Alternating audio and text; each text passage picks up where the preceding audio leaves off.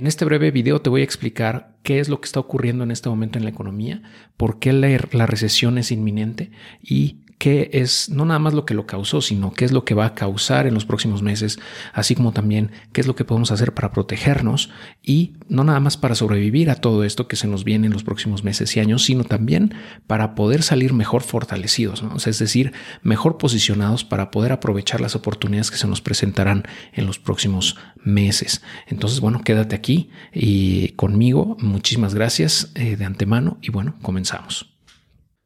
Bueno, antes de nada, hay que eh, recapitular un poco sobre qué es lo que nos trajo hasta este punto, ¿no? O sea, cómo fue que llegamos aquí. Y bueno, como recordarás, pues cuando comenzó la pandemia en 2020, eh, la Reserva Federal de Estados Unidos comenzó a, pues, crear dinero de la nada, ¿no? Para apoyar eh, a la economía, ¿no? Para evitar que supuestamente colapsara y todo eso. entonces, bueno, en teoría, pues era algo que iba a funcionar. Al principio, de hecho, sí, sí lo hizo, pero pues pensamos que sobre reaccionó, ¿no? o sea, exageró en la cantidad de dinero que se emitió. Y lo que ocurrió fue que se creó tantísima lana que pues básicamente 40 centavos de cada peso ¿no? que existía anteriormente se creó de la nada. Eh, o sea, es un 40%. Y bueno, eso tuvo un efecto que ya estamos viendo ahora con la inflación que hemos venido anunciando desde hace tiempo. Eh, esa inflación, que es la que eh, vemos en pantalla en este momento, es la que ha venido creciendo de manera pues bastante fuerte. Y bueno, en esta gráfica vemos lo que ha ocurrido en los últimos 25 años. Vemos que la inflación en Estados Unidos está por encima del 8%. Aquí lo vamos a ver de un poquito más claro. Eh, ese 8% pues es histórico. Eh, básicamente es el más alto crecimiento que ha habido en los últimos básicamente 40 años. Entonces, eh, pues eso tiene un efecto en todos lados, ¿no? En los precios de los productos, en los combustibles, ¿no? y en general en el costo de la vida. Y bueno, como la Reserva Federal tiene como por mandato, tiene dos, nada más dos tareas. Una es controlar la inflación y otra es, pues, garantizar el pleno empleo. Es decir, que todos tengan empleos bien, remunerados, ¿no? En teoría, bien remunerados, bien pagados. Pero bueno, pues está fallando con el tema de la inflación. Entonces, ¿qué está haciendo en este momento? Bueno, desde hace varios meses anunció que iba a estar reduciendo la cantidad de dinero ¿no? que existe en, la economía. eso se le llama eh, se le llama quantitative tightening en inglés, que es ir reduciendo la cantidad de dinero que existe en la economía. Como podemos ver, aquí está el, estado financiero, ¿no? el balance sheet eh, de, la Fed. Entonces, como podemos ver, creció de manera desmedida desde la pandemia. ¿no? Eh, si bien había crecido de manera importante en la crisis de 2008-2009, no es nada en comparación a lo que, al brinco que pegó en los últimos dos años. Entonces, bueno, pues ahora, como puedes ver aquí, están tratando de reducir esto. Y, la forma más rápida, más efectiva que tienen para hacerlo es pues básicamente desacelerar la economía, frenar la economía, tirar los mercados, y es lo que está haciendo. ¿Y cómo lo está haciendo? Bueno, incrementando las tasas de interés eh, de manera importante, lo que hemos visto en este último año, en el último trimestre, mejor dicho. Aquí podemos ver eh, cómo está disparando las tasas. ¿no? En el último reporte de la Fed, que fue este mes, se subió un punto 75 porcentual. Entonces, y, bueno, y no hay manera de que eso se detenga por en, el corto plazo. Es decir, van a seguir subiendo las tasas ¿no? de manera importante hasta que se controle la inflación que les mencionaba. Pero pues lo más probable que ocurra desde mi perspectiva es que van a sobreajustar, es decir, van a, van a terminar subiendo más las tasas de lo debido y eso va a generar también que la, la, economía tenga más problemas en el corto mediano plazo. ¿no? Eh, y bueno, todo eso aunado con la guerra, con los cuellos de botella en, en, la, en las cadenas de producción, la incertidumbre económica en general, la pérdida de empleos, por ejemplo, ¿no? que está ocurriendo, que aquí vemos, por ejemplo, cómo se han venido eh, incrementando los despidos en las empresas tecnológicas. En los últimos meses eh, y no sé, la verdad no creo que esto baje todavía, ¿no? Hay muchísimos despidos en todos lados porque precisamente están viendo esta situación, ¿no? Y se están cubriendo eh, todas las empresas, sobre todo las tecnológicas. Eh, bueno, entonces eso va a desencadenar en un menor crecimiento económico y por ende, pues en una recesión, que de hecho yo pienso que ya estamos ahí, en esa recesión que tanto se había venido anunciando, aunque todavía no lo anuncien formalmente, yo pienso que ya, ya entramos o estamos entrando en ella. Y otro, otro dato que me llama la atención también es el, precio de las casas con base o en relación con el ingreso de las, de las familias en Estados Unidos.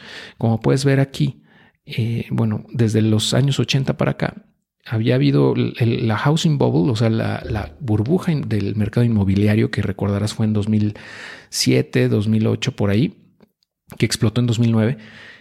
Es nada, está muy por abajo incluso de lo que es, estamos ahorita. O sea, el precio de la casa ahorita es todavía mucho más alto que lo que estaba cuando se dio el estallido de la burbuja inmobiliaria hace 12 años. Entonces, eso nos habla de que todavía hay mucho dolor por delante en, los mercados.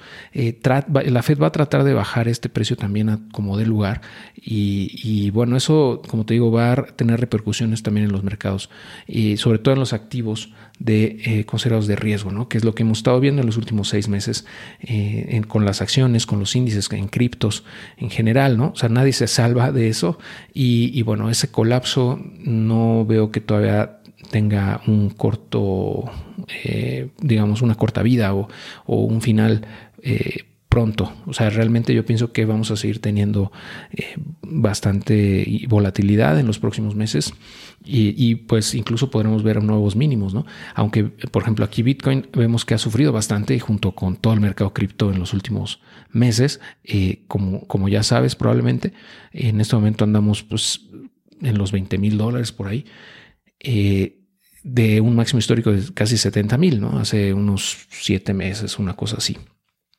Entonces, bueno, pues eh, aunque la caída es de más de 70%, en realidad, eh, pues todavía pienso que le puede, puede haber otra, otra bajada ¿no? en este mercado y, bueno, con eso se arrastrarían todos los demás activos. ¿no? Aunque desde mi punto de vista 20 mil dólares por Bitcoin es un precio bastante bueno, es, es, algo que yo no pensé, eh, personalmente no, no, no, creí que volviéramos a ver el, Bitcoin a ese precio, pero bueno, con todo lo que te acabo de comentar, pues es natural que el precio caiga así. Y uh, pues eh, aunque digo, sigue siendo un gran precio desde mi punto de vista, podemos ver precios todavía más abajo. Eh, no, no pienso yo que todavía hayamos tocado fondo. El precio más bajo que hemos visto hasta el momento es de 17.500 dólares, no tiene mucho.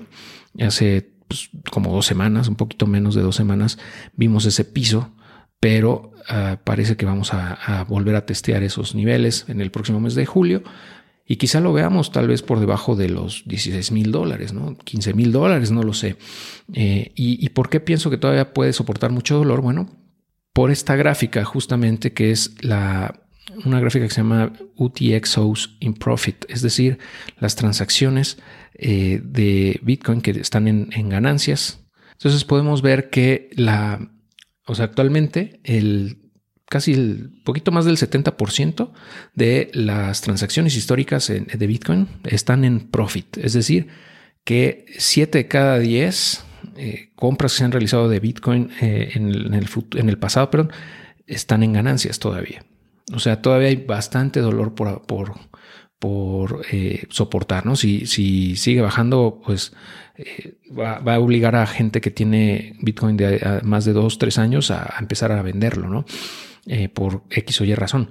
Pero, o sea, lo que voy es todavía hay bastante dolor por delante. Por ejemplo, en el, en el colapso, en crash, flash crash de 2020, eh, llegó a estar al 38%.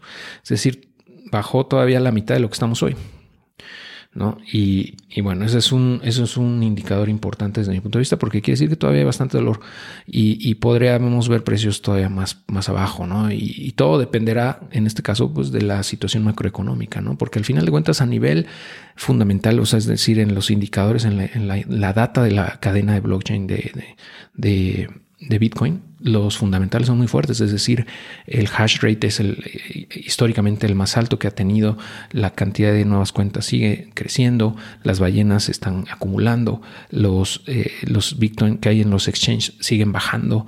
Eh, o sea, la, la, data que nos da la cadena nos dice que pues estamos muy cerca de tocar fondo, ¿no? Pero esta gráfica que te estoy mostrando me dice que pues a pesar de todos esos indicadores podríamos ver precios todavía más abajo, ¿no? Pero bueno, ya veremos en los próximos meses cómo se desenvuelve esta situación. Mm, pero bueno, como, como te decía, los, eh, los activos de riesgo son los que más lo están sintiendo, eh, por ejemplo las acciones, los índices y en este caso Bitcoin, criptos en general. Eh, y bueno, eso obliga a la gente también a buscar activos refugio, que pues en este momento desde mi perspectiva eh, el cash is king, es decir, no hay nada mejor que tener eh, liquidez efectivo disponible para aprovechar esas oportunidades que se nos van a venir presentando en los próximos meses o años, no lo sé, eh, y pues seguir creciendo, seguir enfocándonos en crecer nuestras fuentes de ingreso, en diversificar nuestros ingresos y pues en estar alerta a nuevas oportunidades para poder aprovecharlas, ¿no? No nada más en inversiones, sino también en negocios, porque al final de cuentas, como sabes, siempre que hay crisis hay oportunidades y siempre va a haber gente que va a salir avante en estas crisis y va a salir fortalecida, va a salir incluso mucho mejor posicionada de lo que estaba al inicio de la misma. Eh, sin duda, estos son tiempos muy retadores, es algo que en, en mi vida no me había ocurrido, no había visto yo una situación así y yo creo que pues nadie, ¿no? Incluso gente que lleva décadas en esto, en la industria de las financiera, etcétera, pues tampoco lo ha vivido. Es algo, una, digamos, una coyuntura bastante particular en donde el, mundo está muy endeudado, que venía de tener deuda prácticamente a cero tasa de interés, como puedes ver acá. Eh, las, las tasas históricas habían sido muy bajas, ¿no? Si comparamos desde los últimos 25 años, o sea, venimos básicamente desde 2009 para acá a tasas casi cero. ¿no? Y, la cantidad de dinero que se ha impreso, ¿no? se ha creado de la nada desde entonces, pues es abismal, ¿no? Es lo que estamos viendo acá. Aquí está, eh, o sea, cómo se ha ido incrementando, ¿no? Eh, son trillones de dólares, estamos hablando aquí trillones, o sea, eh, trillones gringos son millones de millones de dólares, ¿no? Entonces, eh, es un dineral, es algo que ni siquiera me cabe en la cabeza realmente, o sea, dimensionar cuánto, cuánto sería físicamente, ¿no? Para describírtelo, eh, pero es, es, es, una locura de, dinero. Entonces, lo que están tratando de hacer es reducir eso y, como te digo, la forma más fácil de hacerlo es tronando los, los mercados, creando eh, una reducción en la demanda de manera forzosa. Y bueno, nada más para, para terminar, yo creo que pues esta recesión no va a ser nada sencilla, no va a ser un aterrizaje suave, como dice la Fed, eh, porque eh, ellos tienen mucha prisa por controlar esto. Yo pienso que tiene que ver también con las elecciones, ¿no? Ya entrando en conspiranoicos y todo, en temas conspiranoicos o teorías de la conspiración, yo pienso que también tienen un incentivo muy fuerte para controlar ese tema de la inflación antes de las elecciones de Estados Unidos, eh, ya que si no lo hacen, pues van a tener implicaciones bastante fuertes, ¿no? Básicamente la Cámara de los, republicanos van a ganar fácilmente. Entonces hay mucho en juego ahí, ¿no? Entonces, eh, pues digo, está bien, bien complicado. Los meses que vienen van a estar bien interesantes. pero bueno, como te digo, hay que seguir, hay que seguir incrementando nuestras fuentes de ingreso, hay que seguir protegiendo lo que ya tenemos. Eh, es decir, proteger el downside y ah, pues mantenernos, ¿no? Siempre a la expectativa o a, buscar cómo generar más ingresos para poder aprovechar esas oportunidades que seguramente van a venir en los próximos meses o años de precios muy, muy bajos realmente en activos que van a tener mucho potencial de crecimiento en la próxima década. Eh, estamos hablando de Bitcoin, de Ether, de acciones, de índices, de materias primas, lo que sea que tú estés viendo o que tengas en el radar. ¿No? Y que eh, eventualmente cuando todo este remolino, este huracán pase, vamos a poder salir avantes y vamos a seguir acumulando, vamos a seguir creciendo nuestros portafolios, pero si no tenemos la base o el, capital suficiente para aprovechar esas oportunidades, pues nos vamos a perder de eso. Yo pienso que esto es una oportunidad generacional, ¿ok? Es una oportunidad generacional de acumular riqueza. Va a haber un intercambio de riqueza histórico en este proceso, donde mucha gente va a tener que vender barato cosas que fue acumulando durante mucho tiempo y personas que estuvieron, que van a estar listas en ese momento para aprovechar esas oportunidades, van a comprar esos activos a precios de ganga eh, y entonces eh, va, en ese momento va a haber ese intercambio de riqueza porque esos activos muy probablemente en el futuro crezcan de manera muy significativa ¿no? y, y se sigan apreciando a través del tiempo. Entonces, pues yo espero que tengas calma, que tengas bastante claridad en estos tiempos, que lo tomes como algo positivo. Al final de cuentas, eh, digo, nosotros no tenemos control sobre esto, pero sí podemos ajustar, podemos... Eh, pues ir moviendo las velas de nuestro barquito, ¿no? Para poder aprovechar las oportunidades que se nos, nos van presentando, las que se vengan, ¿no? También. y bueno, pues el, la próxima semana vamos a tener un live también con, mi amigo Memo Barba, en donde nos va a contar también sobre todo esto. Vamos a, tocar estos temas y con un poco más de detalle para que, bueno, él nos dé también algunas recomendaciones, ¿no? Y de todo esto. Eh, bueno, eh, muchísimas gracias por estar aquí, por, por escucharme. Nos estamos viendo, nos estamos escuchando muy pronto en una próxima oportunidad. Cuídate mucho. Hasta pronto.